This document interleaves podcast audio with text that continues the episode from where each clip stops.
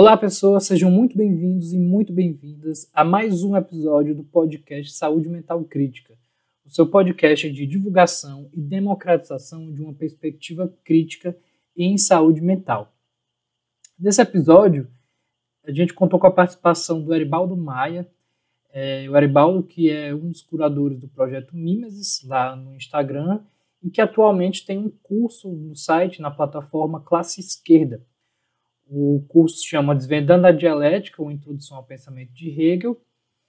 É, e nesse episódio a gente pôde conversar um pouco sobre neoliberalismo, subjetivação neoliberal, é, sofrimento psíquico e saúde mental. Com relação ao áudio, vocês vão perceber que em alguns momentos o meu áudio ficou com algumas falhas. Isso aconteceu porque mais uma vez eu precisei gravar com fone e aí acabou que a captação não ficou tão boa, aí ficou muito baixa, eu precisei aumentar um pouco o ganho do áudio e nisso, além de ter continuado um pouco baixo em alguns momentos, também ficou com alguns ruídos. Não sei se na reprodução aí vai aparecer todos esses probleminhas, mas aqui na edição isso ficou bem evidente. É, de qualquer forma, quero informar que já estou com o microfone melhor, inclusive estou gravando com ele nesse momento. Os próximos episódios eu já vou gravar com o microfone e já vou ter bem menos trabalho, tanto para editar quanto para gravar os episódios, certo? É, dito isso, quero muito agradecer a todo mundo que tem apoiado a gente lá na plataforma apoia.se barra saúde mental crítica. Foi com o apoio de vocês e é com o apoio de vocês que a gente pode estar tá sempre pensando em melhorar, aprimorar e dar continuidade a esse trabalho. Espero que gostem do episódio por uma sociedade sem manicômios, todos eles.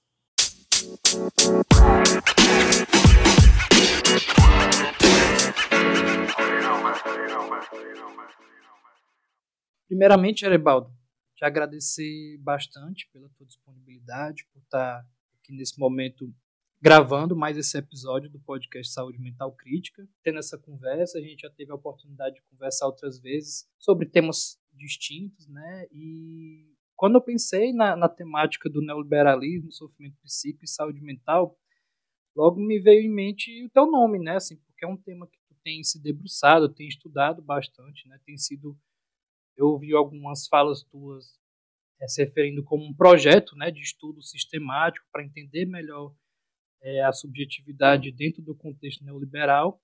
E aí imediatamente pensei para tipo, a gente ter essa conversa. Antes da gente entrar no tema propriamente dito, eu queria que tu se apresentasse, dissesse quem é o Eribaldo Maia, pelo que se interessa, quais os projetos que você tem construído. Então, eu que agradeço o convite, é sempre um prazer estar conversando com você, a gente sempre teve uma troca muito massa, é, então, prazer todo meu estar aqui. É, meu nome é Eribaldo, sou formado em História pela UFPE, recentemente fiz um curso sobre Hegel na classe esquerda, desvendando a dialética, uma introdução ao pensamento de Hegel. É, faço parte também de um grupo de estudo chamado Zero, que é ligado aos departamentos de filosofia e direito da UFPE. E também faço parte do projeto Mimesis lá no Instagram, né? Produção de conteúdo, principalmente baseado na teoria crítica, né? Perfeito. Eri, é...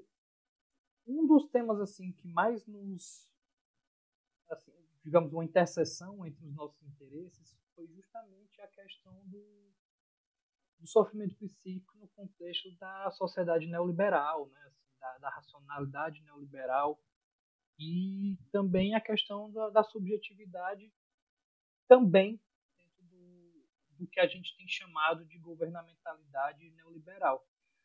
Mas antes de, de entrar nessa, é, especificamente que é o neoliberalismo ou no campo do, do neoliberalismo, eu queria te pedir para explicar um pouco é, o que é, antes disso, o que é o liberalismo, para que a gente possa ter uma compreensão mais ampla do, do que essa, essa matriz é, de pensamento para que a gente possa chegar no, no neoliberalismo, pode ser?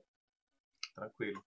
Eu acho que essa pergunta é muito importante porque realmente há algumas diferenças importantes entre o liberalismo é, clássico, por assim dizer, e o neoliberalismo. Né? Entender bem o, liberalismo é importante nesse sentido. Né? Primeiro, entender que o próprio liberalismo ele tem uma pluralidade muito, muito substantiva assim dentro dele. Né? Até há, por exemplo, setores que se chama de liberalismo crítico, né? enfim, autores que vão tentar fazer uma crítica interna ao próprio liberalismo, enfim.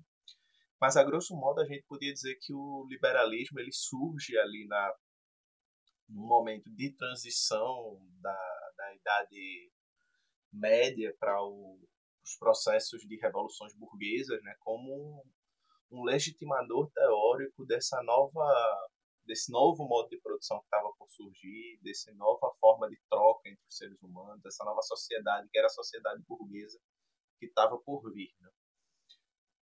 E, e, o ponto central do seu pensamento está na concepção de que não há hierarquia entre os seres humanos, não há uma espécie de hierarquia entre os seres humanos, ou seja, rompendo com aquela concepção da idade é, feudal, né, de, que havia uma hierarquia entre os seres humanos. Não há hierarquia entre os seres humanos e, e os seres humanos eles não fazem parte de uma coletividade, por assim dizer.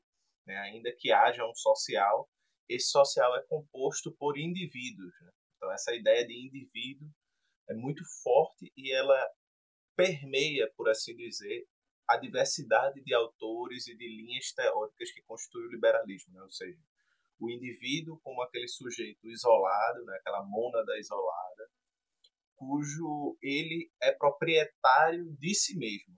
Né? A ideia de propriedade também aparece muito forte é, da ideia do indivíduo como proprietário de si mesmo, proprietário do seu corpo, proprietário da sua mente, proprietário da sua subjetividade e como ser racional, né? seja, sujeito racional cujo as suas ações, a sua forma de interação com os outros indivíduos, com a sociedade, com, com os objetos, com a natureza.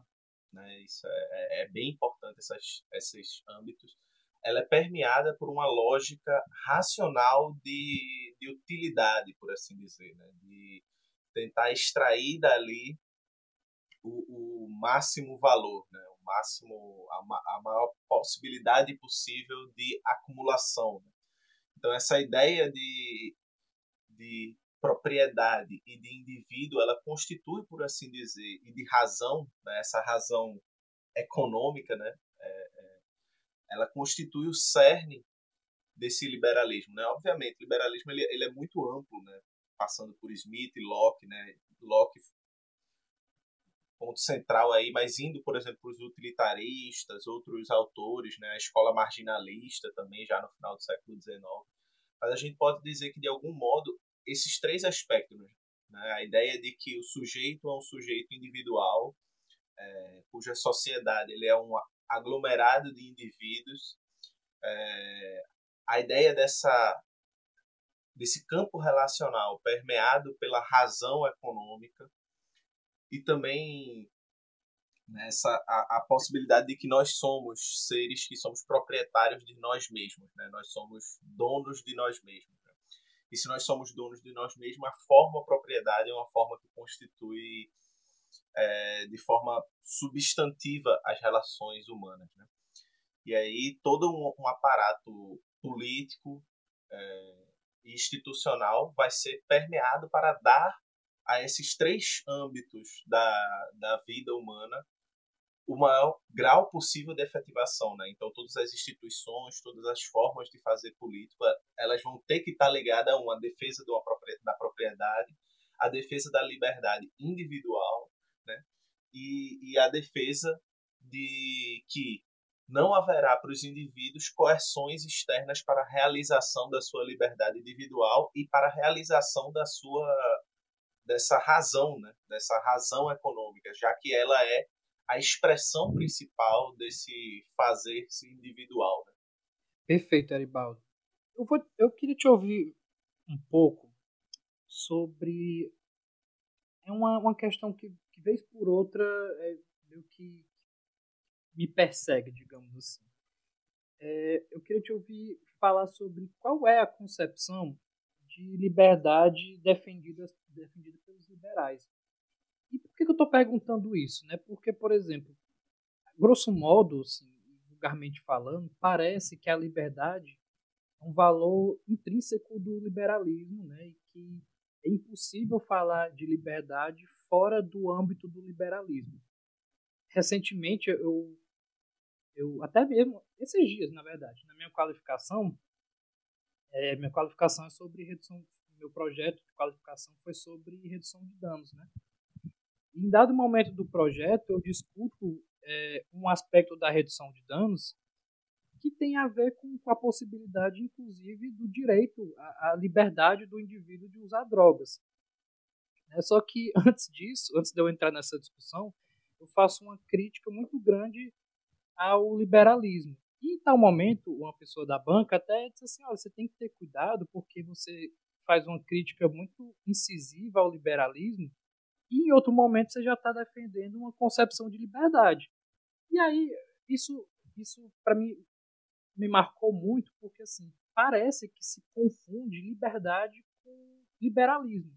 Assim, é quase que é impossível falar sobre liberdade em qualquer dimensão do, do sujeito ou da vida humana que não seja uma liberdade atrelada à concepção liberal né, de liberdade. Então, assim, no fim das contas, o que eu queria é, te perguntar é por que, que, que se atrela tão automaticamente ou de forma tão natural liberdade com liberalismo e qual que é a concepção de liberdade que é defendida pelos liberais? Essa, essa pergunta é muito, muito interessante porque quando, quando a gente fala do campo político, do campo teórico, né, a gente tem que entender tanto que o político quanto o teórico ele, eles, eles são permeados por disputas. Né? em última instância, se a gente for levar a sério pressupostos da teoria crítica, por exemplo, né, essas disputas elas se dão no campo de uma forma de vida, né? ou seja, de, de valores, de significados, de construções narrativas, enfim, horizontes de, de concepções do que é uma vida boa, que são partilhados socialmente. E esses horizontes estão em disputa. Né? E aí parece muitas vezes que essas disputas se dão, né? é o que eu, digo que às vezes tem um vício kantiano né? da esquerda, setores da esquerda ou, ou do pensamento crítico, de achar de que a gente vai fazer com que a pessoa entenda o que a gente está falando se a gente melhorar o nosso argumento, se a gente falar devagar, se a gente explicar direitinho o que a gente está falando por liberdade, e a pessoa vai entender que existe uma concepção de liberdade para além da, da liberdade liberal. Né? Quando não é assim, né? na verdade a gente está disputando formas de vida, e quando a gente está inserido num determinado tipo de forma de vida, né? que dá, oferece a gente uma gramática de reconhecimento do que é ser sujeito, do que é ser livre, a gente associa automaticamente a ideia de liberdade a um horizonte de valores que está determinado socialmente, né? Está tá muito fortemente impregnado por valores liberais, afinal de contas a gente está numa forma de vida capitalista que prega determinados tipos de valores, etc. Né? E a função da crítica é justamente mostrar como é, esse tipo de, de, de, liberdade que é dada tão automaticamente aos valores liberais, ela pode ser vista de outra forma. Né? Há um autor liberal, inclusive, o, que é um liberal crítico, né? que é o Isaiah Berlin. O Berlin ele diz que o liberalismo ele tem uma concepção de liberdade muito arraigada no seu horizonte, que é o conceito que ele chama de liberdade negativa. O que significa a ideia de liberdade negativa? Né? É, é a ideia de que veja, como a, como a gente falou na, na, na primeira, é, na primeira pergunta, né, que existe um pressuposto de que no liberalismo nós somos subjetivados enquanto indivíduos. Né? Nós somos um aglomerado de indivíduos, mônadas isoladas que compõem a sociedade. Né?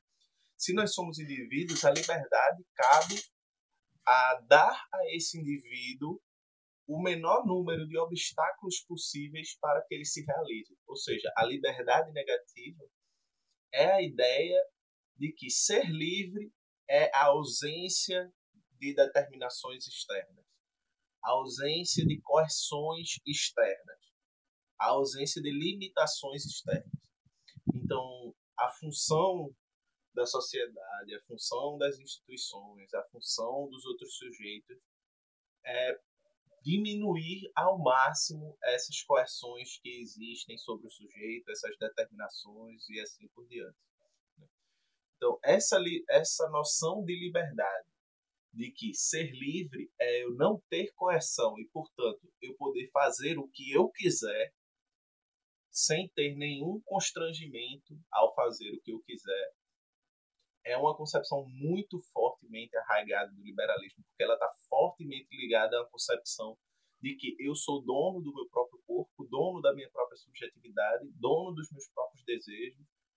Eu sou um sujeito isolado, individual e, portanto, ser livre é eu poder realizar essa propriedade que eu tenho de mim mesmo e objetivar ela socialmente. O que, o que, e aí vai existir todo um campo institucional para tentar criar, né, dar conta de que, obviamente, ainda que nós sejamos indivíduos, nós precisamos lidar com outros indivíduos, né? Então vai existir, por exemplo, um reflexo máximo disso é o contratualismo, né? Ou seja, dois indivíduos isolados vão fazer acordos para que eles mutuamente limitem sua esfera de liberdade em prol de um acordo entre dois indivíduos. Então você vai ter, por exemplo, Hegel, que é um, um autor que vai fazer uma crítica a certos pressupostos liberais, ele vai fazer uma forte crítica à ideia de contrato, principalmente no campo afetivo. Né? Hegel vai até ironizar a ideia de contrato, do, do casamento como um contrato. Né? Hegel vai ironizar como é que você pode fazer um contrato entre, entre relações afetivas. Né? Não faz muito sentido na cabeça de Hegel. Né? Mas basicamente é isso, né? Essa ideia de uma liberdade negativa, de uma liberdade cujo tudo que vem da sociedade é visto pelo indivíduo como coercitivo, como limitador dessa, desse horizonte de possibilidade da ação e, portanto, tudo que é vindo do social é visto como algo que restringe a liberdade. Né? E é por isso que o, o, o liberalismo, principalmente esse liberalismo que a gente está falando, né, esse liberalismo mais clássico, ele vai ter a ideia do, do Estado mínimo, né, do laissez-faire, né, do deixar o, as, as instituições e a, as esferas de ações humanas as mais soltas possíveis para que se reduza ao máximo o campo de determinação sobre os indivíduos. Muito bom, Aribaldo. É, e daqui, aí eu já, assim, queria dar dar um salto, né, na verdade, assim, para o que é o neoliberalismo de fato. Né, para que a gente compreendesse o que foi essa virada neoliberal, o que, o que é, de fato, o neoliberalismo e como esse se distingue, no que é que ele diverge, no que é que ele se aproxima do liberalismo clássico, que, esse, que foi esse que você trouxe para a gente agora. É, o neoliberalismo ele surge num momento histórico muito curioso, né?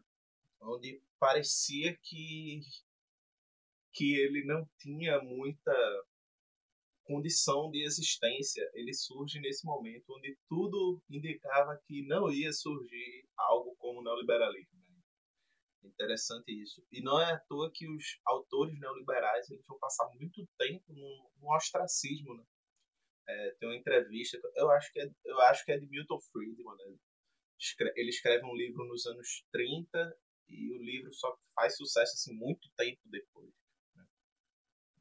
décadas depois. E aí o Friedman vai e se lamenta disso, né? Ele diz, ah, demorou muito para fazer sucesso, né? Ele está lamentando, né? Mas é importante dizer que esse contexto histórico ele, ele, ele é importante para a gente entender mais ou menos as ideias e, a, e as diferenças do liberalismo para o neoliberalismo. O liberalismo ele surge no final dos anos 30, início dos anos 40, principalmente com a fundação da Sociedade de Montpellier, esse encontro que foi feito em Montpellier, na França, é, no final dos anos 30, reuniu autores diversos do que a gente vai conhecer hoje por neoliberal, por neoliberalismo. Né? É, autores como Hayek, Mises, é, Popper, Karl Popper, é, entre outros. Né? Esses autores vão se juntar e eles incomodados com a perda de força das ideias mais clássicas, mais centrais desse liberalismo clássico. Né? E essa perda de força estava justamente num contexto em, a gente está falando dos anos 30, ou seja, onde as reverberações da crise de, do, do final dos anos 20, né? a quebra da bolsa nos Estados Unidos, a, a crise, a aproximação da guerra, ou seja, a, a, crise dos anos do final dos anos 30 e dos anos do final dos anos 20 início dos anos 30, ela fez com que a resposta do capitalismo a essa crise fosse uma noção de capitalismo muito baseada nas ideias de Keynes, né? É, numa, numa ideia de que o Estado ele pode ser um gestor do capitalismo, ele pode direcionar os recursos para potencializar o acúmulo de capital, ou seja, o Estado como um agente ativo nesse processo de acumulação de capital.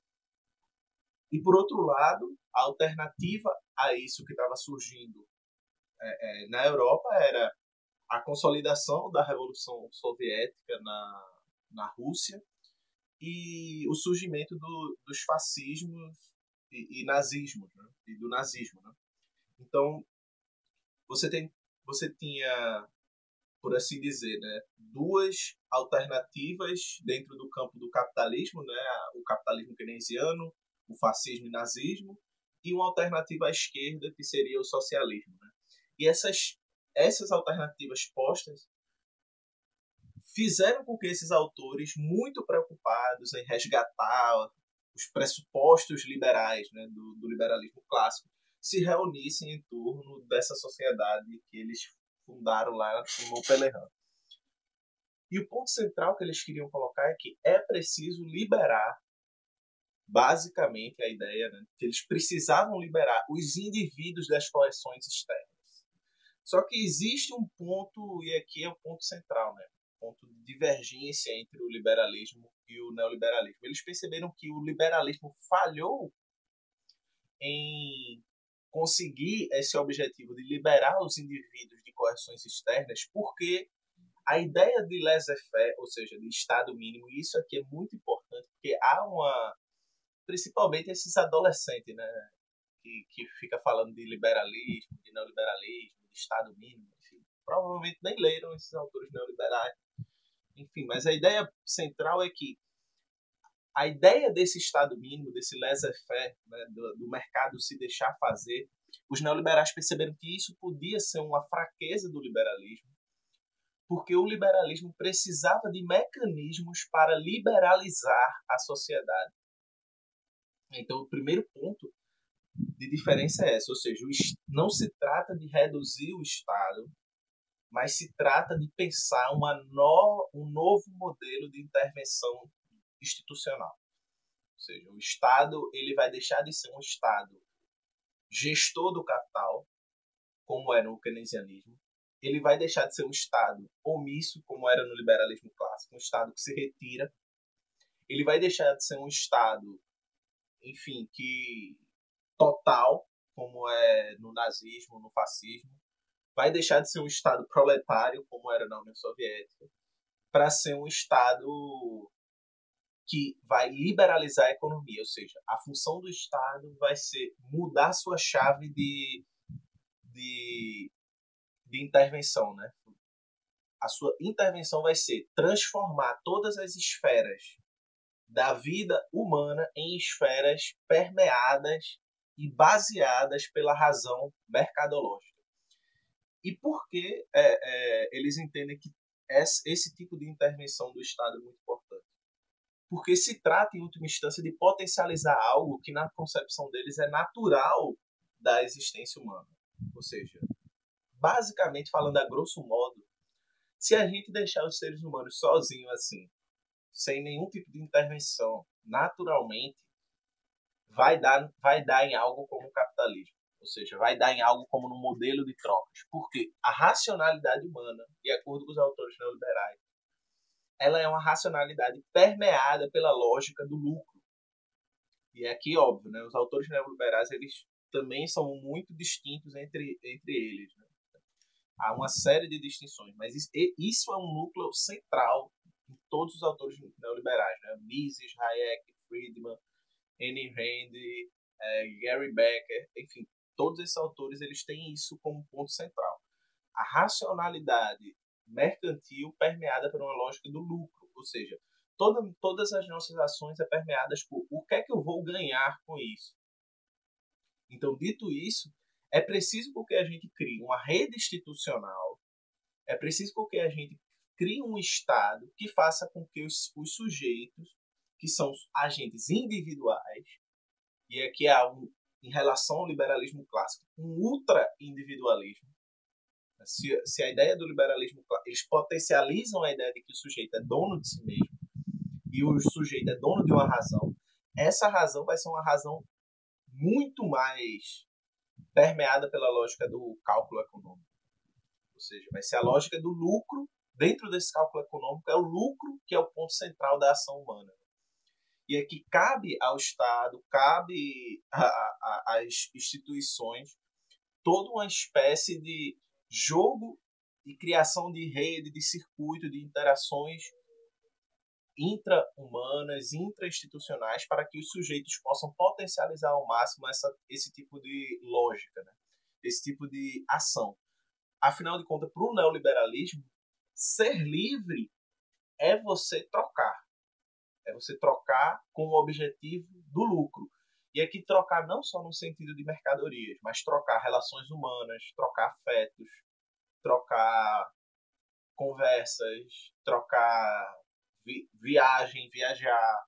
Então você vai criar toda uma espécie de nova linguagem, por exemplo, capital humano, que é um, é um conceito do, do Gary Becker capital humano é um exemplo disso, né? Ou então você, por exemplo, vai e faz um curso, né?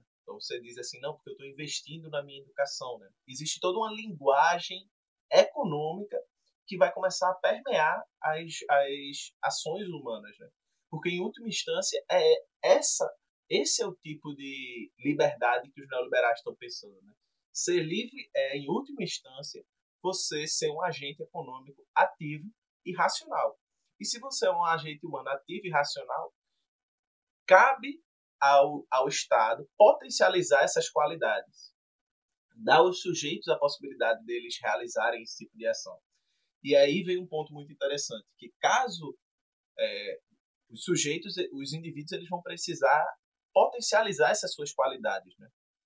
Então, se por um acaso você não souber fazer esse tipo de cálculo de custo-benefício que vai permear a nossa racionalidade, isso é um problema individual seu, porque as condições sociais estão, de acordo com os neoliberais, dadas igualmente para todos. E, e essa, essa ideia é uma ideia que vai ter consequências subjetivas, sociais, muito impactantes. Né?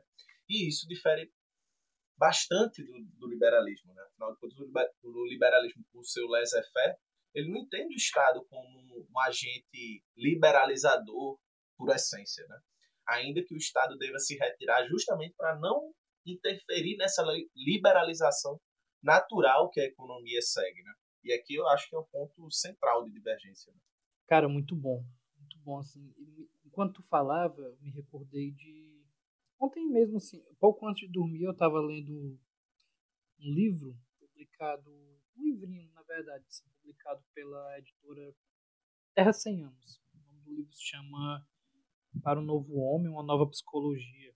Eu acho que é esse o título, mas é do Edgar Quella, onde ele falava assim, que, que basicamente toda a concepção ontológica, filosófica ou ontofilosófica do, do liberalismo é, é, totalmente absorvido pela psicologia de forma muito acrítica. Né? Então, enquanto tu foi falando dessa concepção de, de ser humano, de sujeito do, do liberalismo, fica muito fácil perceber o quanto a ciência psicológica muitas vezes absorve essa compreensão de sujeito sem nenhuma problematização, sabe? Sem nenhuma crítica, sem nenhuma, assim, nenhuma mediação no processo de assimilar essa compreensão de sujeito. E aí, isso já meio que faz uma ponte para uma outra coisa que eu queria te perguntar, assim, é, com relação à, produção, ou, se é da possibilidade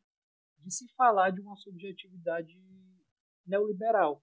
Né? Assim, apesar dessa, dessa realidade da ciência psicológica, né, de ainda assimilar o sujeito como compreendido pelo liberalismo de forma pouquíssimo crítica, cada vez mais assim, essa discussão sobre a existência de uma subjetividade, de uma concepção de sujeito neoliberal, ela tem ganhado força. Né? O próprio Alisson Mascaro, que, que discute também um pouco sobre subjetividade, sujeito, ele tem uma frase que, que eu sempre evoco assim, quando eu penso nisso, que é a ideologia produz subjetividade, que já traz essa noção de que a subjetividade humana ela não é produzida do nada, não é um produto autônomo que vai se desenvolvendo a partir de maturação fisiológica ou bioquímica. Né? Então, ela é produto de interação do sujeito mundo, né, de relações sociais. E aí, isso dito, Eribaldo, eu queria saber, assim, é possível falar, é, pensar na, em uma subjetividade neoliberal? É, existe um sujeito produzido pelo neoliberalismo? Se sim, o que é essa subjetividade neoliberal? O que é essa compreensão de sujeito dessa concepção neoliberal. É, eu acho que tem uma, uma questão que tem uma, uma autora que é frankfurtiana, né, a Harry Yeg, ela tem um debate com a Nancy Fraser e ela as duas colocam uma questão muito interessante, que é para a gente fazer uma crítica do capitalismo, a gente precisa entender bem o que é capitalismo. Ela diz, oh, o capitalismo mudou, né, do século desde quando surgiu enfim, quando passou por as suas transformações mais substantivas lá no século XIX até hoje, ele passou por profundas mudanças. Ainda assim, ele continua a ser capitalismo. O que há no capitalismo que mantém ele capitalismo? Ou seja, para poder a gente fazer uma crítica mais substantiva. E a ideia das duas é que a gente pode compreender o capitalismo como uma forma de vida. Isso, ao meu ver, tem uma, tem uma reverberação muito importante, né? que, que vai de encontro a essa frase de Alisson Leandro Mascaro que, que tu citou, que é a ideia que o capitalismo ele não é só um modo de produção, ainda que seja, e ainda que isso tenha um peso e uma centralidade muito importante. Mas o capitalismo ele é sobretudo, como Marx coloca na ideologia alemã, um modo de vida, né? que de certa forma similar ao que eu estou falando como forma de vida, né? um modo de vida. Ou seja, ele também produz vida. Ele produz a forma como os seres humanos se objetivam. Ele dá os horizontes dos seres humanos se objetivarem. Né? E a forma como a gente se objetiva é o que a gente é. Ou seja, se, é, se, é, se o mundo burguês é o mundo que oferece as possibilidades da gente se objetivar no mundo, então nós seremos sujeitos burgueses não no sentido que nós somos burgueses, é, é, donos do meio de produção, etc. Mas nós assumimos, né, nós incorporamos esse ethos, né, essa, esse espírito do tempo, por assim dizer. Né? Isso é pra, importante para dizer que todo, toda forma histórica ela carrega consigo uma subjetividade. Então, acho que dá para falar que o neoliberalismo possui uma um sujeito neoliberal. Só que tem uma diferença substantiva. Acho que a grande questão é que os autores neoliberais eles têm uma preocupação psicológica muito grande. E isso é muito importante, se a gente for levar a sério, por exemplo, há, há diversos. É, a gente estava conversando, até já falou sobre isso em off, né, sobre o, o livro né, do Christian Dunker, Vladimir, Nelson da Silva Júnior, Neoliberalismo como Gestão do Sofrimento Psíquico. O próprio livro anterior deles, né, o Patologias do Social, outros trabalhos, mas se você for para autores como Maria Rita Kell, enfim, você percebe que quando eles vão dialogar com os autores neoliberais, há um consenso de que os autores neoliberais possuem, principalmente se a gente pegar a praxeologia de Mises, uma preocupação em construir uma teoria baseada numa psicologia antropológica, ou seja, no, na criação de um sujeito neoliberal. Isso é algo deliberado dos autores neoliberais. Seja, por, por isso que temas como a pedagogia e a moral nos autores neoliberais são muito importantes. Né? E, e o, o meu TCC foi sobre adoecimento mental na graduação, e quando eu li alguns autores neoliberais, era muito constante a preocupação deles sobre o campo pedagógico, né? na construção da, dos sujeitos. Né? Mas, por exemplo, no, no livro de Mises, A Ação Humana, ele começa o capítulo dele sobre o mercado falando sobre psicologia. Ele começa o capítulo do mercado falando sobre psicologia, falando sobre como o mercado, essa esfera na qual os sujeitos estão interagindo, né? cada um com seu interesse individual e egoísta. Né? Essa ideia do egoísmo individual é muito forte nos autores neoliberais também. Né? Esses indivíduos, cada um defendendo seus interesses, vão lá buscando o lucro individual, né? Potencialização dos seus interesses. E aí, o, o que ele coloca aqui? Isso é uma questão psicológica. Isso, isso, é, isso é, é muito curioso. Né? E isso vai aparecendo em todos os autores neoliberais. É, é, mais detidamente, eu tive contato com Mises e com o, o Milton Friedman. Né? E, e dá para perceber nesses dois, especialmente, uma preocupação de construir uma teoria econômica cujo essa teoria econômica ela tem como base uma antropologia, ou seja, um, um tipo de sujeito. Esse tipo de sujeito ele tem por, tem por solo, por pressuposto, a ideia de que o mercado é uma esfera natural das relações humanas, ou seja, as relações humanas por si só elas são elas levariam a uma ideia, a, uma, a algo como o mercado. Obviamente, isso tem uma carga ideológica muito grande. A, a, Marx já fala dessa ideia da naturalização né, da, de esferas humanas. Mas eles não estão muito preocupados com isso também. Né? Mas essa ideia de que o mercado ele é a realização natural das das potencialidades humanas para eles é muito importante. E isso por quê? Não porque o mercado é uma esfera privilegiada de ação humana, mas porque a subjetividade humana, a própria razão humana para eles, pensando do ponto de vista subjetivo, realiza no mercado de forma mais fluida e natural possível. Ou seja, o mercado dá a possibilidade dos seres humanos serem se expressarem da forma mais natural possível. Ou seja, que é justamente a ideia de que naturalmente nós somos seres que pensamos através do cálculo econômico, pensamos através da realização dos nossos interesses individuais, tentando potencializar esses interesses individuais, ou seja, se eu quero comprar uma caneta é, é, eu vou no mercado, quero comprar uma caneta e quero comprar a caneta pelo preço mais barato possível, porque a ideia é que eu realize meu desejo e meu interesse da melhor forma possível. Né? Se eu quero vender uma caneta, eu quero vender pelo maior preço possível, para poder ganhar o máximo possível. Essa ideia do de ganhar, de perder, né? de saber negociar, isso é parte intrínseca da subjetividade humana, de acordo com os neoliberais. Então, ou seja, esse sujeito neoliberal ele é um sujeito econômico. Né? Algo que Foucault já tinha percebido. Né? A ideia do empresário de si mesmo. Ou seja, o sujeito, em última instância, ele tem uma racionalidade permeada pela essa ideia de troca, de empresariamento, de gestão. Né? E, e não é à toa que, dito isso, a gente pode pensar toda uma linguagem. Né? Você no Brasil tem, tem aquela revista, né? Você S.A., né? Que é muito, muito didática, né? sobre esse tipo de, de lógica, né? de, de racionalidade. Né? Ou seja, a ideia de que a gente tem possibilidades no mercado, dentro dessas possibilidades, a gente precisa saber calcular para saber potencializar os nossos ganhos, minimizar as nossas perdas. E aqui tem uma ideia muito importante. Entender que os outros sujeitos são os nossos concorrentes, os nossos aliados estratégicos nesse processo de ganho e de perda. Ou seja, toda uma ideia de construção de network, né?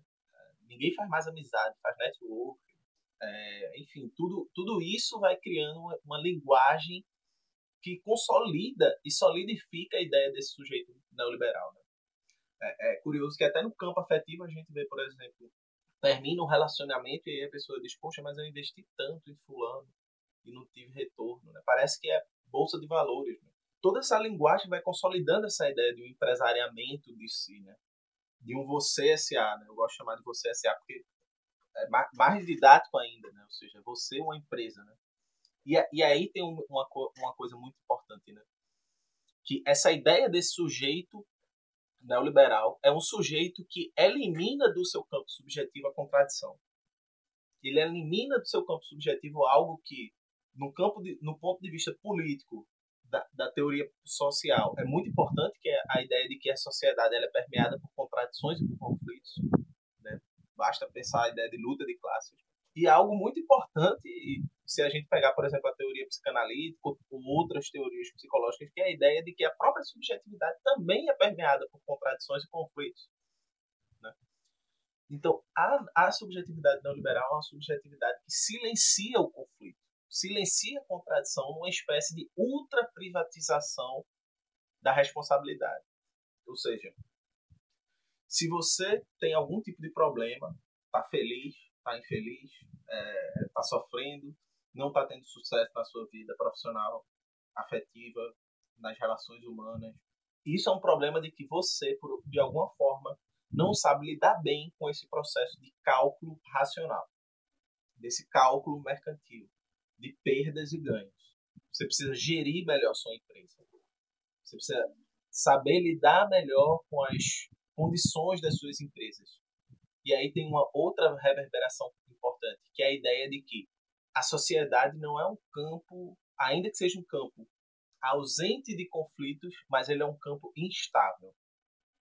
Porque se há vários indivíduos numa disputa para ver quem, onde todos tentam maximizar seus ganhos e, potenciar, e, e diminuir ao máximo suas perdas, você está num campo permeado pela instabilidade, onde você pode perder o tempo inteiro.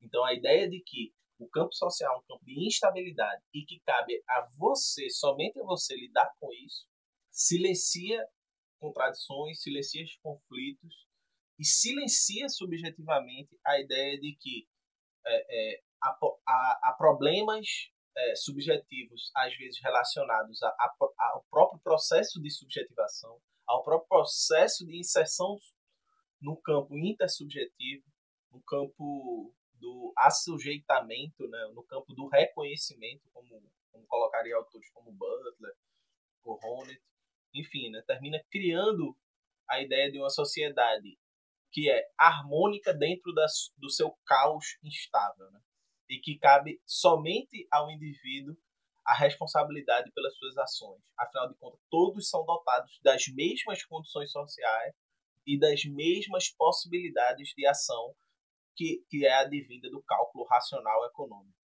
Sensacional, Eribaldo. Cara, é, eu vou, vou passar para outro ponto agora, mas acho que antes disso vou tentar fazer uma, uma, breve retrospectiva, digamos assim, de como eu cheguei nessa, nessa questão, assim, que também não é uma, uma grande surpresa, né? Assim, que na verdade faz, faz parte desse tema que a gente está debatendo. É, tem um autor que na verdade, dois autores, né, que eu gosto muito e sei que também você tem estudado bastante, que é o Dardot e o Laval, que naquele ensaio A Nova Razão do Mundo, um ensaio sobre a sociedade neoliberal, eles, assim, a partir da, da discussão do Foucault, né, do, do empresário de si mesmo, da gestão de si, eles chegam numa concepção que, inclusive, você já trouxe aqui, de que o neoliberalismo ele vai muito além de um mero modelo de produção e reprodução da vida, de um mero modelo econômico. Mas ele se trata, antes de tudo, de um modelo de governamentalidade, um modelo de, de governo dos corpos, de governo das, das subjetividades, para que esses sujeitos é, melhor se adaptem à racionalidade neoliberal. É, era necessário uma intervenção do Estado para que se alimentasse essa racionalidade neoliberal. Eu lembro muito de uma discussão que eles, que eles fazem nesse ensaio, de que começou a haver uma crise no, no campo do liberalismo, de que ah, haveria ausência do Estado ou o Estado deveria intervir para que o jogo do mercado fosse constituído a partir da noção de competitividade, né? Até que eles discutem um pouco sobre o ordoliberalismo alemão, que na verdade foi uma formulação dentro do campo do liberalismo para se construir um Estado que se articulasse a partir do, da, da, dos conceitos, a partir da dinâmica da competitividade, da lógica da empresa, do mercado e tal. Então, houve meio que uma articulação do Estado, e não ausência do Estado, para que se constituísse o neoliberalismo como tal. Enfim, essa concepção de neoliberalismo, trazida por Dardot e Laval, para mim foi muito importante, né? E, e, assim, me trouxe muitos elementos para pensar o neoliberalismo para além do que você já disse também, para além de uma ausência de mercado ou ausência de Estado ou para além da concepção de Estado mínimo. É, recentemente eu tenho lido e sei que você também tem lido um, um livro que você inclusive citou há pouco, que é o neoliberalismo como gestão de sofrimento psíquico, organizado pelo Safato, pelo Bunker e pelo Nelson da Silva Júnior, onde eles apresentam uma, uma compreensão do neoliberalismo como um modelo de gestão do sofrimento psíquico. É assim, que se aproxima muito desse modelo de governamentalidade apresentado por Dadot e Laval, mas que trazem essa, essa ideia nova de que o neoliberalismo age no intuito de gerir, tanto produzindo quanto assim organizando a, essa produção, é, de gerir o, o sofrimento psíquico. Né? Então, eu, eu queria saber te ouvir, na verdade, né? Assim, o que é que tu compreende por essa noção do neoliberalismo como um gestor do sofrimento psíquico?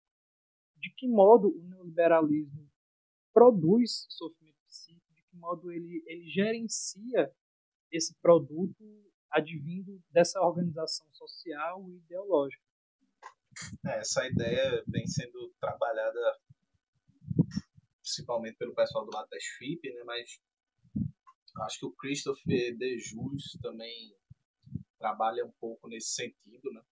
Eu acho que a gente tem que pensar muito e, e, e, e Foucault, acho que ele tem ali no nascimento da biopolítica, ele já estava pensando um pouco né, a, a, as mudanças. Né? E aqui eu trouxe Foucault porque é importante para a gente visualizar um pouco como, como o neoliberalismo gestou essa nova tecnologia de controle, que é o que a gente está chamando aqui de gestão de sofrimento né, psíquico, né, como motor da acumulação do capital.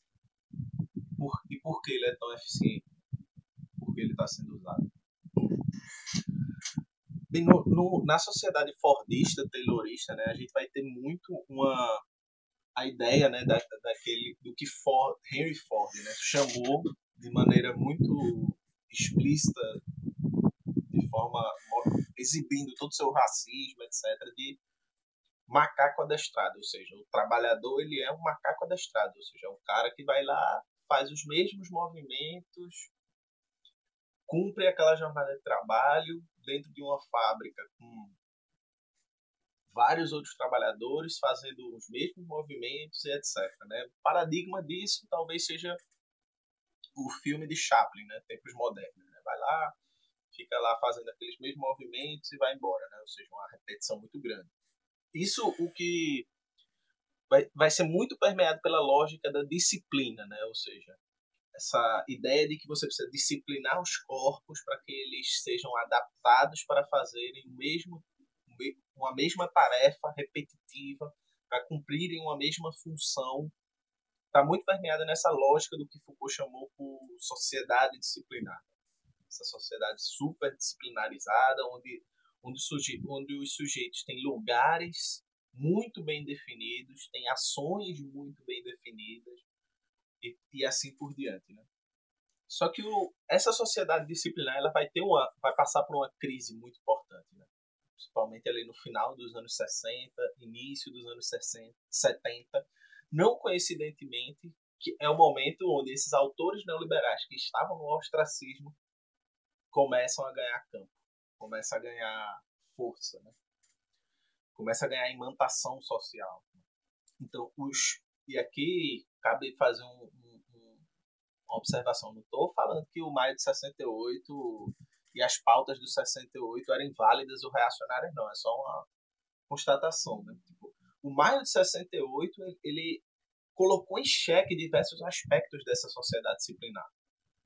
Né? Ou seja, a, a, a, organização muito disciplinarizada do mundo do trabalho, a, a organização social baseada em identidades muito rígidas, né? é, todos esses aspectos no campo dos costumes, dos hábitos, do mundo do trabalho foram sendo colocados em xeque pela, pela, pelo maio de 68 e em paralelo a essa, esse questionamento do campo da cultura, no campo da política, no campo do trabalho, você tem uma crise econômica muito forte que começa no final dos anos 60 e vai ficar muito grave nos anos 70.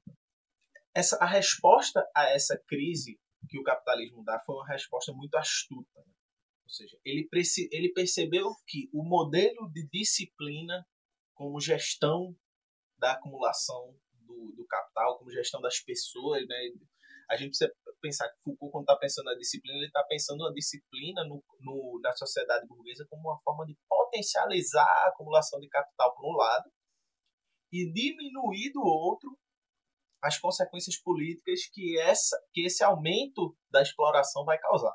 Então, essa, essa, essas, do, essas duas balanças, essa, esses dois lados da balança que Foucault está pensando, ela também vai ser colocada em questão quando fosse, quando fosse pensar uma alternativa a esse momento de crise. Né? E aí tem uma frase interessante do, do Milton Friedman que ele diz o seguinte: em momentos de crise são os momentos em que em que as pessoas buscam alternativas. E a gente, né, os neoliberais, a gente tem que fazer. A nossa função é fazer com que as nossas ideias, as nossas alternativas circulem de alguma forma para que o que é visto como impossível se torne um dia inevitável. É, essa esperteza política de Friedman se consolidou nesse momento de tensão e de crise muito grande a crise do capitalismo nos anos 60 e 70 não tinha como resposta, por outro lado, um modelo de esquerda muito consolidado, porque, em última instância, a esquerda institucional europeia estava tentando retornar a um modelo de, de pacto, né? muito baseado na social-democracia.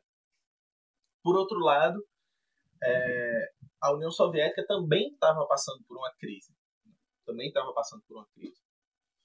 Dito isso, era, preci era preciso com que o capitalismo desse uma resposta onde, por um lado, ele voltasse a aumentar os seus níveis de acumulação, por um lado, e diminuísse urgentemente a tensão política que existia por outro. A resposta a isso foi o neoliberalismo. O neoliberalismo ele conseguiu dar né, essa resposta que é gestada lá nos anos 30. Né? Então, você vê que como, como política, né, é, é, é sempre um processo de ocupação, né, de, de tentar encontrar alternativas, de oferecer alternativas, né, e de estar pronto para quando chegar o momento em que as pessoas vão buscar alternativa, você ser alternativa. E aí quando chega esse momento, os neoliberais eles são uma alternativa viável, porque em última instância eles conseguem com esse modelo de subjetividade que a gente citou, assimilar algumas pautas, cooptar algumas pautas do maio de 68. E um, desse, um desses pontos centrais é que, para os neoliberais, a ideia de uma identidade rígida, Né? Ou seja, se a gente pensar no modelo de publicidade do início do século XX, a gente vai ter muito claro isso. Né? Ou seja, é a mulher dona de casa, o cara trabalhador, etc, etc. Tudo muito bem definido. A publicidade neoliberal já é uma publicidade que está muito baseada na seja você mesmo. É nada impossível. Então tem toda uma, uma ideia de que tem uma propaganda muito boa, né, que é, que é de, um, de produto de cosmético, né, as mulheres estão arrancando assim as etiquetas, né. Então a propaganda da a, a, o neoliberalismo ele não está muito preocupado em oferecer às pessoas modelos rígidos de identidade.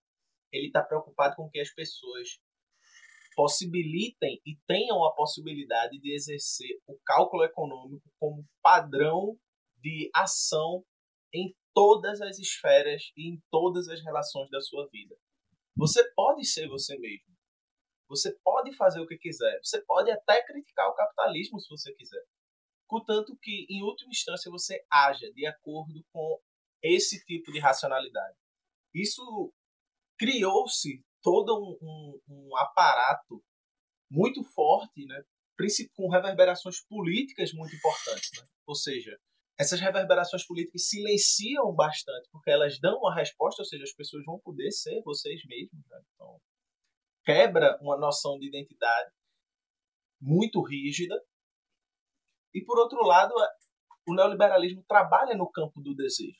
Ou seja, não há mais aquele patrão, aquela imagem né, que aparecia muito nas charts, né? aquele cara gordão, comendo todo o dinheiro, enquanto só caía uma migalha para o trabalhador. Não há mais esse cara, né? O patrão, né, o liberal, ele é o cara cool, né? Ele é o cara é, descolado. Ele é um, um herói que conseguiu superar as dificuldades para realizar os seus os seus desejos, né? Então a história vem o Steve Jobs, o Bill Gates, etc e mostrando uma narrativa que é a narrativa do que um teórico que estuda muito essa relação entre capitalismo e depressão, que é o Alan Ehrenberg, coloca como hero heroização. Ou seja, o, o, patrão neoliberal, o chefe neoliberal, ele é o herói que conseguiu superar as dificuldades de uma sociedade instável e conseguiu provar que se você usar bem suas capacidades dentro de um modelo do cálculo econômico, você também pode vencer. Cria-se uma, uma, possibilidade de, de você vencer.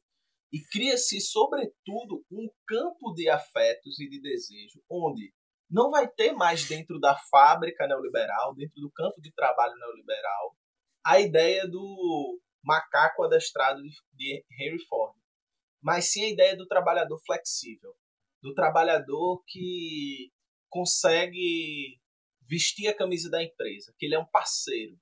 E ele é um parceiro porque ele não, não vai trabalhar mais com metas muito rígidas, ainda que se tenha metas tácitas, né? Não vai trabalhar muito com, com, com a noção de, uma, de um rigor muito grande. Ele, ele vai ter espaço para moldar a dinâmica da empresa à sua personalidade. Mas, acima de tudo, ele, ele vai ter a noção de que depende dele aquele emprego. Ele precisa sempre estar se superando, sempre entregando mais e mais, porque se ele não fizer isso, outra pessoa vai poder entregar mais e mais.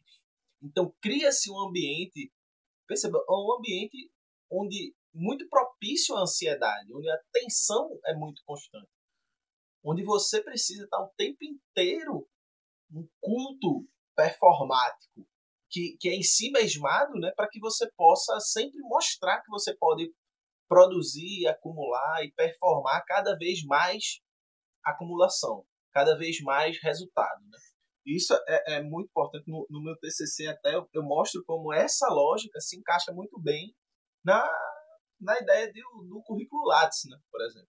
Ou seja, você tem que estar produzindo não sei quantos artigos, não sei quantos trabalhos, não sei quantas apresentações, e isso, em última instância, essa quantidade em, em abstrato, ela é que define seus rumos e sua quem você é enquanto acadêmico. Isso também isso vai servir para todos os campos do trabalho. Né? Porque o, o, o neoliberalismo está pensando em que todas as instituições, inclusive as universidades, elas vão ter que passar por esse modelo que eles chamam de governança, né? que é essa ideia de que independente de se a empresa é pública ou privada, ela vai ter que seguir esses modelos, né? Esse, esses parâmetros do cálculo racional econômico. Então, cria-se dentro disso uma tensão muito, um campo de tensão muito grande, muito propício às ansiedades, mas que esse campo de tensão é justamente o que impulsiona as pessoas a produzirem cada vez mais, porque em última instância, se elas pararem, elas são atropeladas por quem vem atrás. Então isso obriga com que as pessoas estejam o tempo inteiro produzindo. E, aí o ponto chave. E não porque produzindo simplesmente porque isso é uma necessidade material, ainda que isso, ainda que isso também seja a necessidade material, mas porque em última instância você é reconhecido enquanto ser humano, você é reconhecido enquanto sujeito, enquanto sujeito imputável, responsável, enquanto sujeito moralmente capaz, o quanto mais você é capaz de produzir, de performar, de acumular. Então, em última instância, a sua imagem perante a sociedade, que também é uma imagem permeada pela lógica de mercado, você se vende o tempo inteiro. Essa imagem também é baseada nessa ideia de, poxa, eu tenho que mostrar às pessoas o quanto eu sou produtivo, eu tenho que mostrar às pessoas o quanto eu sou desenrolado, né? ou seja, sou capaz de, de ser flexível ao ponto de fazer várias coisas ao mesmo tempo. Né? Então, isso cria uma tensão, ansiedade muito grande, porque em última instância você não precisa mais de um chefe super autoritário que lhe ordene fazer o que você tem que fazer. É você mesmo que, subjetivamente, ordena que você faça e faça cada vez mais. Ou seja, se a tensão psíquica da sociedade disciplinar era entre a lei e a ordem, né? ou seja, se era entre o patrão que pede coisas para você, você tem que cumprir. Isso cria uma tensão psíquica, porque em última instância você tem que fazer, mas você não quer, existe um, um campo de desejo que quer que você faça outra coisa. Ou isso aparece muito fortemente no, nos escritos de Freud, né, principalmente falando da histeria. No, no, no neoliberalismo, não. No neoliberalismo, a tensão é entre o possível e o impossível. Então quer dizer que você só fez até aqui? Por que você não fez esse outro aqui? Esse, então você está sempre correndo atrás de um ponto infinito de chegada, né? que nunca vai ter fim. Porque, em última instância, aquilo que você fez é sempre insuficiente diante daquilo do que você poderia fazer. Né? E isso, obviamente, é excelente para o neoliberalismo, porque você vai estar sempre em constante processo de produção, mesmo que não esteja no mundo do trabalho. Cara, enquanto estava falando, enquanto estava falando, me veio em mente um texto que eu li há algum tempo, né? Assim, não me recordo em, detalhes a, a, a, construção da ideia texto como um todo, mas era um texto do, do Zizek, que eu sei que inclusive tu gosta bastante, que era o superego pós-moderno. Acho que era uma coisa assim, onde ele fazia uma discussão justamente sobre isso, né? Que o superego clássico, segundo a formulação freudiana, era a, aquele que barrava o, o, desejo, né? E o Zizek faz uma discussão nesse texto sobre o quanto o superego, dentro do contexto do neoliberalismo, é aquele que empurra para o desejo até onde o sujeito não mais aguenta, né? Assim, uma, uma, infinita expansão do, do mais gozar, ele fala, né? Tanto que o sujeito se vê tão impelido, tão coagido a, a ao seu desejo, a, a realizar o seu desejo, que ele se esgota. Né? E, e, me veio muito à mente esse texto quando estava falando. É, uma das coisas que mais me chama a atenção na saúde mental, que eu acho que é a grande magia do campo da saúde mental, é que ela que ele é um campo transdisciplinar, onde transitam várias disciplinas, várias ciências, várias teorias, várias concepções. E eu sempre gosto de ouvir assim de várias áreas, né, de várias vozes, de vários várias concepções, compreensões, é, suas leituras específicas sobre saúde mental. Porque, querendo ou não, é, eu sou psicólogo, né? então, de uma forma ou de outra, pela própria questão da formação, a, a nossa leitura ela é, de certa forma, enviesada, é, a gente, inevitavelmente, por mais que a gente faça esse exercício de ampliação, de expansão do olhar, nosso olhar é um pouco viciado, a gente olha determinados, determinados recortes, né, alguns, algumas linhas mais ou menos bem demarcadas, mas eu sempre gosto de, de, de ter mais leituras possíveis sobre o campo da saúde mental, sabe? Assim, eu, eu até então não sabia, Aribaldo, que tu tinha trabalhado com o tema do adoecimento psíquico no teu TCC. Inclusive, me sinto ainda mais à vontade para te fazer essa pergunta que, que eu vou fazer agora. Tem mais a ver agora com, especificamente com o campo da saúde mental. É que como compreender saúde mental dentro desse contexto tão adoecedor, tão. tão a, a palavra que me vem é esgotamento, sabe? Sempre que me vem é, o significante neoliberalismo, imediatamente me vem uma imagem de esgotamento, cansaço, muito por, movido por uma lógica de competitividade, né, de performance, é, enfim, toda essa lógica de gestão é, e de extração de, de, de si, que o, o e o Sapato chamam de um a mais de produtividade, né?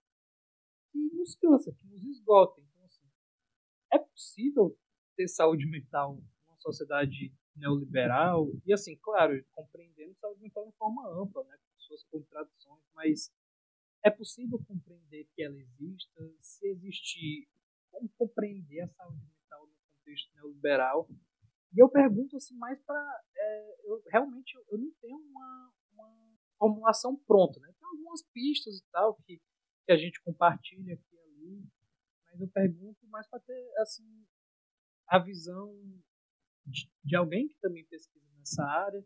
Inclusive, eu acho muito interessante por não ser da área da saúde. É isso que, que, que me faz ainda mais querer ver teu ponto de vista, querer ver tua formulação sobre isso. Essa é uma pergunta que, que é a pergunta de um milhão de dólares, né? Tá, que, que eu também não tenho uma resposta fechada e tenho pensado muito sobre isso, né? O quanto a gente pode produzir bem-estar subjetivo dentro de uma sociedade cujo núcleo da sua da sua tecnologia de controle é justamente a gestão do sofrimento. Ela, ela depende da gestão do sofrimento para sua manutenção, para o seu processo de acumulação. Né? Dito isso, de um ponto de vista estrutural, a gente pode dizer que não é possível, né? se a gente pensar de um ponto de vista somente estrutural.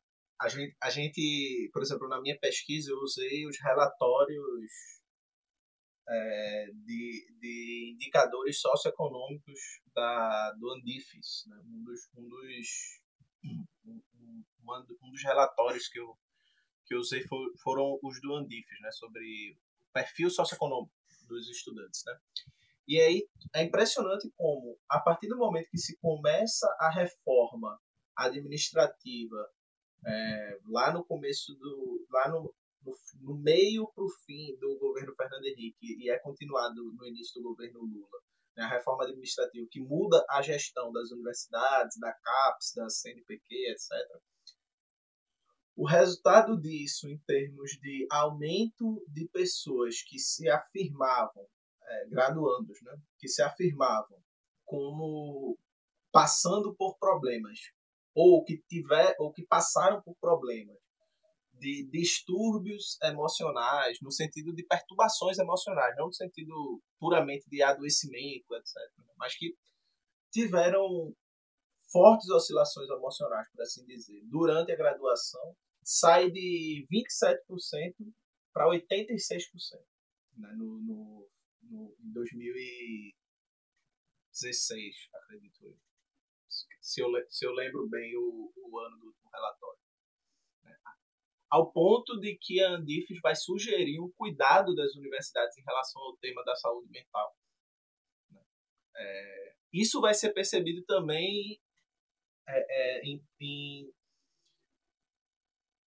depressão, ansiedade, esgotamento, né, é, é, serem uma das serem uma das causas de afastamento do mundo do trabalho que tem mais se ampliado no mundo inteiro A depressão já é a terceira causa de afastamento do mundo do trabalho no mundo. Na Inglaterra, é, por exemplo, o NHS, que é o SUS da Inglaterra, né? É, o NHS ele já recebe mais pessoas no seu sistema reclamando de sintomas depressivos do que de gripe. Isso é, é, é bem sintomático dessa, dessa sociedade. Né? E aí, como eu falei, se a gente pensar de um ponto de vista estrutural, e, e eu lembro sempre de uma frase de Mark Fisher. Né? Mark Fisher tem um texto que, é, que ele fala o seguinte: a gente tem que parar de pensar um ponto de vista do sujeito. Né?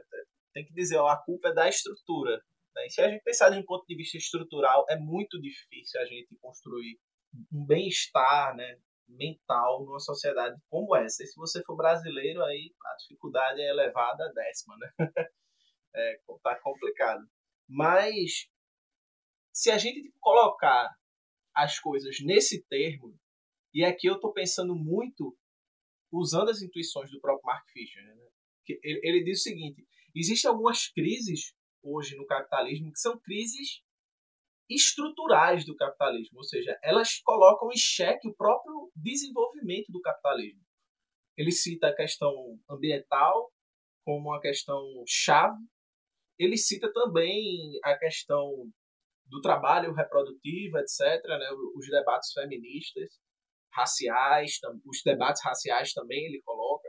E também a gente pode pensar, e ele coloca também a questão da saúde mental, ou seja, essa, essa entre aspas, pandemia de adoecimento mental como algo que coloca em xeque o, próximo, o próprio desenvolvimento do capitalismo, porque quando ele trabalha com a gestão do sofrimento, ele afasta as pessoas do mundo do trabalho. Então, se a gente levar a sério essa intuição, acho que, de um ponto de vista estrutural, é complicadíssimo construir bem-estar mental é, é, e saúde mental no sentido de bem-estar mesmo, etc., é, é, dentro dessa sociedade neoliberal. Por outro lado, é dever diante disso, é, diante dessa constatação, a gente construir campos e, e o Ronet tem um termo muito interessante para isso, né? Construir campos que seriam como se fosse a criação de contras, contraculturas, né? contraculturas de reconhecimento, ou seja, espaço onde a gente pode circular afetos, circular é, relações, né? onde a gente pode se relacionar com os outros de uma maneira diferente, de uma maneira não permeada pela lógica do lucro. Obviamente, isso vai resolver toda a questão? Não. Mas isso vai criar campos onde a gente pode circular e até sofrer de uma forma melhor. Né? É, é, Sofrer melhor também é uma forma de resistir a um tipo de sofrimento imobilizador que nos leva à inação, como é o sofrimento depressivo, sofrimento ansioso, enfim. Né? Então, criar esses horizontes, essas possibilidades de zonas de contracultura da relação humana, etc., são fundamentais. E aqui eu vou me basear muito em modelos que já existem, para a gente não ficar no campo da, da, da abstração. Né? A, a dissertação de mestrado do Guilherme Boulos é sobre a. Eu não lembro ao certo o título, né? porque título de dissertação é sempre gigante. Né? Mas, enfim, é sobre a, a, os impactos dos sintomas depressivos nas ocupações urbanas do MTST. Né? E um dos pontos importantes é que eles mostram que, enfim, diversas pessoas com sintomas de depressão, com muitos sofrimentos, né? enfim. E, e essas pessoas, como elas vão mudando e, e percebendo até o próprio sofrimento de outra forma à medida que elas vão participando da ocupação. E aí tem um lugar-chave da ocupação que ele identificou como um lugar muito importante, que é a cozinha comunitária das ocupações. Para quem não conhece a estrutura das ocupações do MTST, geralmente tem uma cozinha comunitária. E ele fala que nessa cozinha comunitária, tipo, as pessoas vão, cozinham, e aí nesse processo de cozinhar, as pessoas conversam sobre o filho, sobre o marido, sobre a esposa, sobre os amigos, sobre o parente, sobre as dificuldades do dia, sobre as dificuldades da ocupação, sobre as dificuldades do país, da rua, da creche, do posto de saúde. Isso tem um efeito terapêutico porque isso circula, de certo modo, os nossos problemas. Fazem com que a gente rompa esse individualismo possessivo que é parte desse sujeito neoliberal. Faz com que a gente vá ganhando corpo comunitário, de comunidade. Rompendo um pouco a lógica do indivíduo isolado em si mesmo, cujo seu sofrimento não tem nenhuma conexão, não tem fundamento em nenhuma contradição social, em nenhuma contradição familiar, em nenhuma contradição comunitária e assim por diante. Né? Eles vão reconhecendo pontos similares e de diferença no seu, no seu discurso. Isso cria, eu, eu gosto muito de chamar isso, né? campos onde a gente circula o nosso sofrimento. E aí é isso, eu acho que pensar numa, numa saúde mental hoje como resistência a esse processo de gestão do sofrimento psíquico é a gente pensar campos onde a gente pode circular esse próprio sofrimento de forma a elaborar ele de outra forma, colocar ele sobre outros patamares, sobre outras questões, não mais culpabilizando o indivíduo de forma solipsista, né? Onde a gente vai se culpar por não conseguir produzir e aí a gente não consegue produzir cada vez mais porque está se culpando e entra nessa espiral.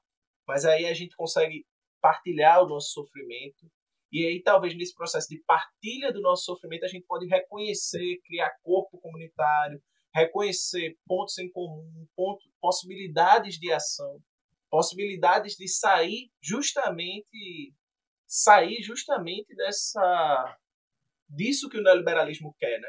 Que a gente entre nesse espiral, né? De produzir, produzir e produzir cada vez mais até a gente, como diz o Byung-Chul Han, né? O neoliberalismo, em última instância, ele funciona fazendo com que a gente se veja como um projeto empresarial. Só que esse projeto se volta contra a gente como um projeto, que em última instância ele funciona afundando nossa subjetividade. O que a gente precisa reconstruir a nossa subjetividade. E talvez o primeiro passo para reconstruir seja esse. A gente pensar modelos onde a gente possa dar às pessoas a oportunidade delas elaborarem o seu sofrimento de outra forma. É, eu acho que e aqui tem um ponto muito importante, né? Tanto tanto esse exemplo do MST, do MTST, né? mas também, por exemplo, a Maria Rita Kel fez um trabalho durante muito tempo, né, de pensando a psicanálise não tanto com aquele viés psicanalista de Van, mas ela pensando justamente em dinâmicas mais de grupo. Enfim, ela levou isso para o MST, por exemplo, tem experiências e relatos muito interessantes sobre. Mas a gente também pode pensar é, a importância da defesa do SUS nesse processo, né? É, e aí, nesse caso, eu não teria nem o que falar, né? O, a, a, o teu trabalho já dá subsídios mais do que suficientes da gente pensar como a própria dinâmica do SUS é uma dinâmica que e não é à toa de por que o SUS é tão atacado pelo neoliberalismo, porque ele ele vá parte de uma lógica de saúde mental que questiona esse tipo de, de padrão de subjetividade neoliberal, né? Então acho que o ponto central é esse. A gente precisa começar a entender que um a resposta ao sofrimento não é necessariamente a gente criar campos de felicidade.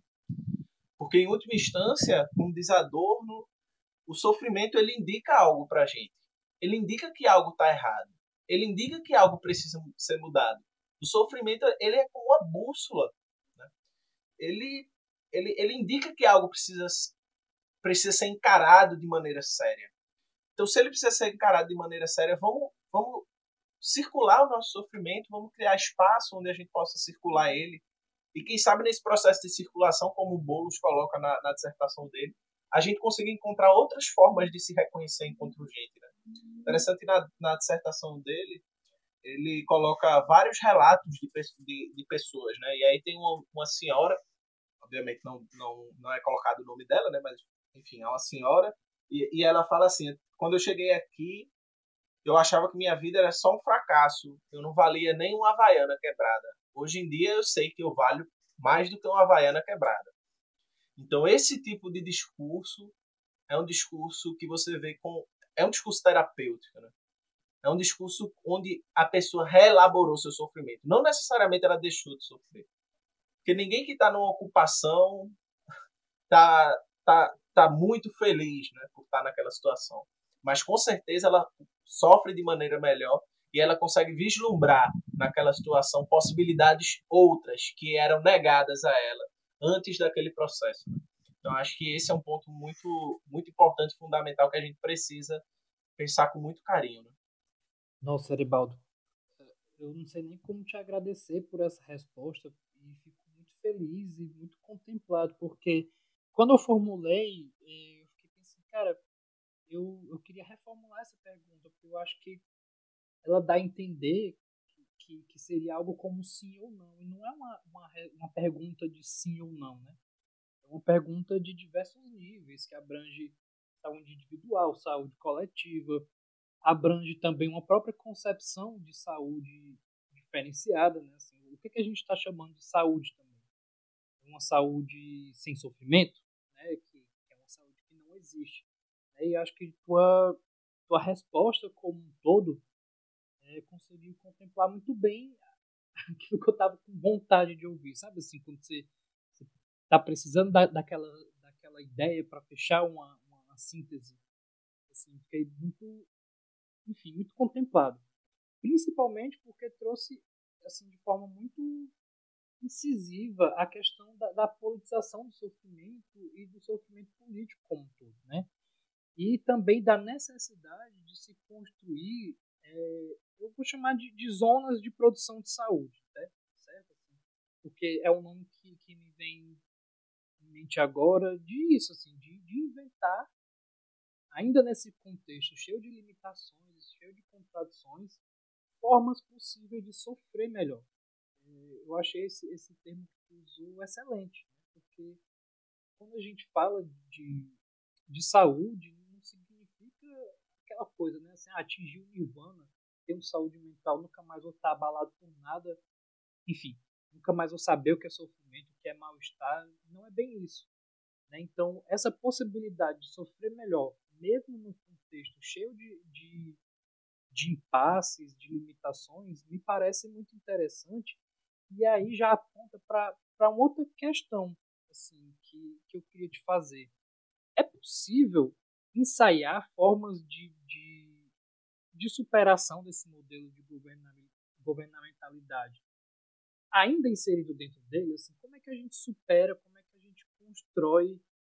Eu acho que o que eu quero perguntar pontos é, é, é como superar esse atual estado de coisas. Mas, mas eu penso que, que a pergunta dessa forma dá a entender que existe uma fórmula pronta e eu sei que, que não é por aí, longe disso. Mas assim, como ensaiar possibilidades, ensaios de superação desse estado de coisas que a gente vive, que a gente está inserido historicamente. É, tem, tem uma frase de Marx que é muito interessante, que ele diz o seguinte, não há problemas cuja humanidade não já tenha não tenha já a base das suas respostas. Né? Isso é importante a gente ter em mente, porque exi existe contradições é, dentro do nosso do neoliberalismo que cuja resposta eu acho que, que o Mark Fisher ele, ele tem uma intuição muito interessante. Quando a gente falou lá do surgimento do neoliberalismo, etc., a gente viu como o neoliberalismo se utilizou um, da crise para se consolidar enquanto modelo alternativo ao que estava posto. Ou seja, o neoliberalismo ele, ele foi, de certo ponto, uma resposta, uma alternativa a um certo estado de coisas que a gente pode falar de maneira muito superficial aqui assim.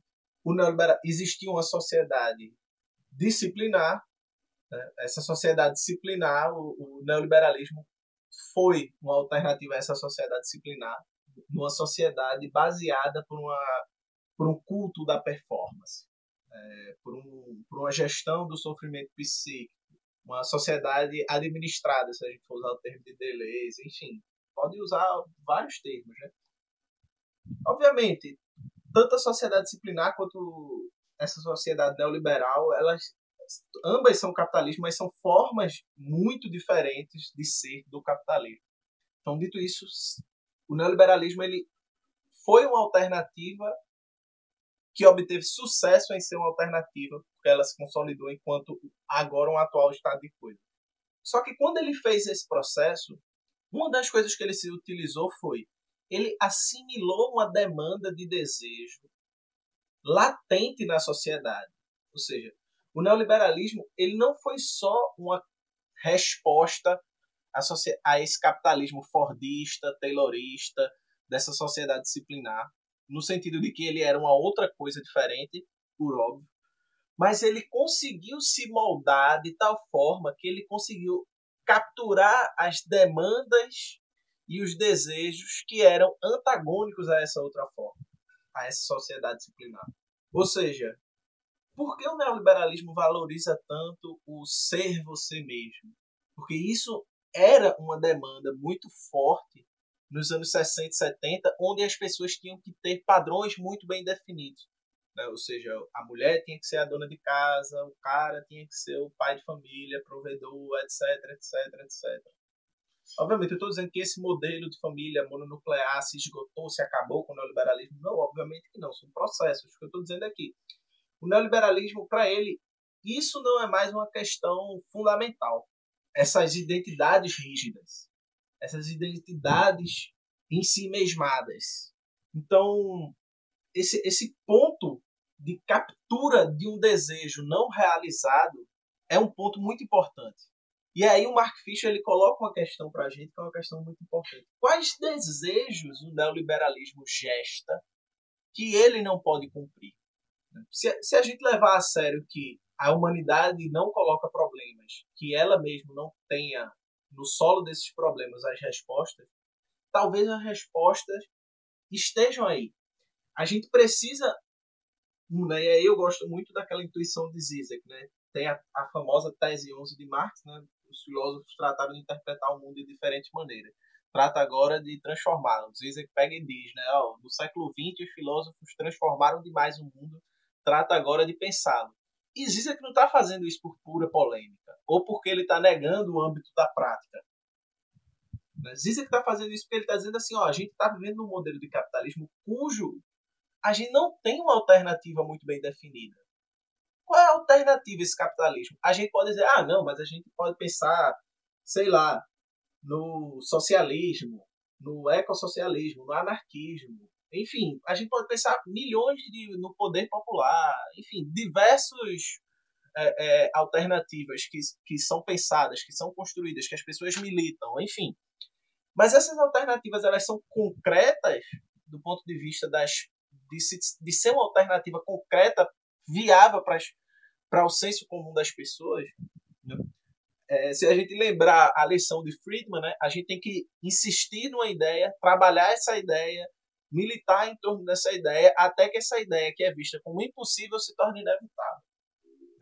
Então, primeiro, a gente precisa pensar, porque essa ideia que, que, que é impossível e passa a ser vista como inevitável, ela não pode ser só algo que você vai insistindo até entrar na cabeça das pessoas. Ela tem que ser fruto do desejo mais íntimo das pessoas. Ela tem que ser fruto de um querer subjetivo muito grande. Porque, em última instância, o que o neoliberalismo fez foi isso. Ele fez com que as pessoas quisessem aquilo. É por isso que Zizek, no Guia Pervertido da Ideologia, ele diz assim: sair da ideologia dói muito porque as pessoas têm um certo gozo com aquilo. As pessoas têm um certo prazer em estar ali. Porque, em última instância, o neoliberalismo foi uma resposta a um conjunto de demandas e desejos gestados socialmente. Então, acho que um ponto que a gente precisa pensar é, e aqui aquela resposta anterior, né, sobre criar campos de partilha do sofrimento, etc. E aqui é, é pode, pode ser um, um, ponto de intersecção muito importante. Né? Ao invés da gente professorar uma, uma, uma militância, talvez a, a, a gente da esquerda, que é militante, que está pensando romper com esse estado de coisa, a gente precisa tomar a posição do analista, do psicólogo, a posição da escuta. Porque na posição da escuta, a gente vai poder capturar desejos, demandas, e a partir desses desejos e demandas que são extremamente concretas e materiais, a gente possa pensar em dar forma a essas alternativas que a gente pensa. Dar forma alternativas concretas que a gente possa transformá-las elas em ação. Fazer com que as pessoas movam seu desejo em torno de alternativas para além desse estado de coisa. Obviamente, é, é uma resposta muito complexa, porque pensar alternativas ao estado de coisa é algo extremamente anti-hegeliano. Hegel, Hegel diz, né? A, a, a filosofia é como a coruja de Minerva, só alça voa ao final do dia. Ou seja, não adianta a gente ficar pensando o que vai ser, não tem como saber, né? Mas a gente tem como capturar essas latências, essas brechas, essa, essas rachaduras que o próprio sistema vai gestando. E a partir delas a gente construir uma alternativa. Né? Obviamente, quando eu digo assim, construir uma alternativa a partir dessas demandas, não significa que a nossa história, enquanto esquerda, precisa ser jogada na lata do lixo e que elas não possam servir de lição. Elas fazem parte da nossa história, fazem parte da nossa lição. Mas também não significa que a gente precise cair num retorno romântico a elas. Né? A gente precisa a partir dessa história, a partir dessa nossa experiência e a partir principalmente da escuta dessas demandas e desejos, construir uma alternativa que seja para essa, essas próprias demandas e desejos viáveis, né? Para fazer com que o que é visto pelo o que é visto e o que é imposto pelo neoliberalismo como impossível se torne inevitável. Cara, sensacional, Edvaldo, sensacional. Só agradecer assim, por jogar a luz tantos, tantas questões interessantes, tantos pontos importantes que, sei lá, o, o que me vem em mente é que, por mais que às vezes nos pareça óbvio, assim, a obviedade precisa ser reforçada, né? E assim, a gente precisa tomar consciência de novo do óbvio, né? Assim, eu, fiquei muito com essa impressão. Não que sei lá. O que me vem em mente é que são coisas que, que sim, a gente, a gente até tem uma certa apreensão, é, compreende que, que esse é o caminho, mas esquece.